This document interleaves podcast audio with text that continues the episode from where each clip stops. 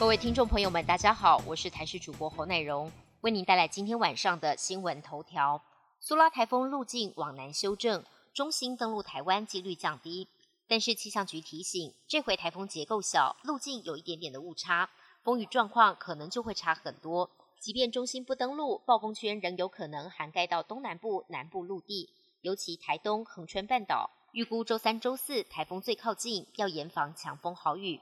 另外，气象专家认为，台东地区甚至到云林以南，不排除有机会达到停班停课的标准。目前，台湾南部有苏拉台风，北边有第十一号台风海葵，不排除有相互影响的可能。郭台铭独立参选总统得面临连数高门槛，副总统搭档也必须一起登记，等于是要赶快决定副手人选，还得在短短四十五天内完成二十九万人连数。尤其郭董要与蓝绿白抗衡，连数份数也成为指标。像是亲民党主席宋楚瑜，两千年总统大选就曾突破九十四万份的有效连数。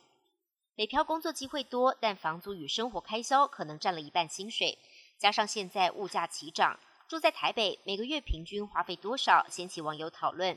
根据行政院主计总处统计，平均每人月消费支出，台北市二零一一年是两万五千三百二十一元。到了二零二一年，增加到三万两千三百零五元。新北市二零一一年是一万八千七百二十二元，二零二一年来到两万三千零二十一元。二零一一年的月消费最低的县市是台东县一万三千三百三十九元，但到了二零二一年，消费最低的县市则是南投县的一万七千五百七十九元。外电消息部分，日本今年发生多起团伙抢劫。追查发现，当中多起抢案的抢匪根本互不认识，疑似是犯罪集团吸收年轻人犯罪的暗黑打工。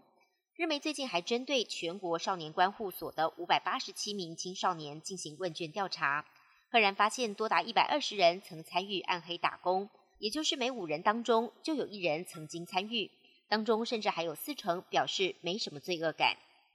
苏拉台风来势汹汹，菲律宾吕宋岛北部首当其冲。当地豪雨成灾，房屋遭到洪水冲垮坠河，路基也遭到掏空，将近一千五百人被迫撤离家园。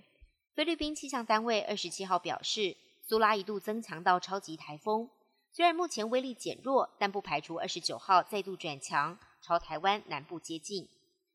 外媒关注印度宗教仇恨是否有升温的迹象，最近一段网络上疯传的影片引发外界讨论，这是在印度北方省的一所私立学校。一名七岁的穆斯林男学生只因为乘法表算错，遭到女老师叫到全班面前，让底下的同学轮流上来打巴掌。部分的印度媒体报道，这名女老师疑似针对穆斯林进行不当体罚，男童的家长通报警方，学校因此遭到勒令关闭，这名女老师也遭到调职。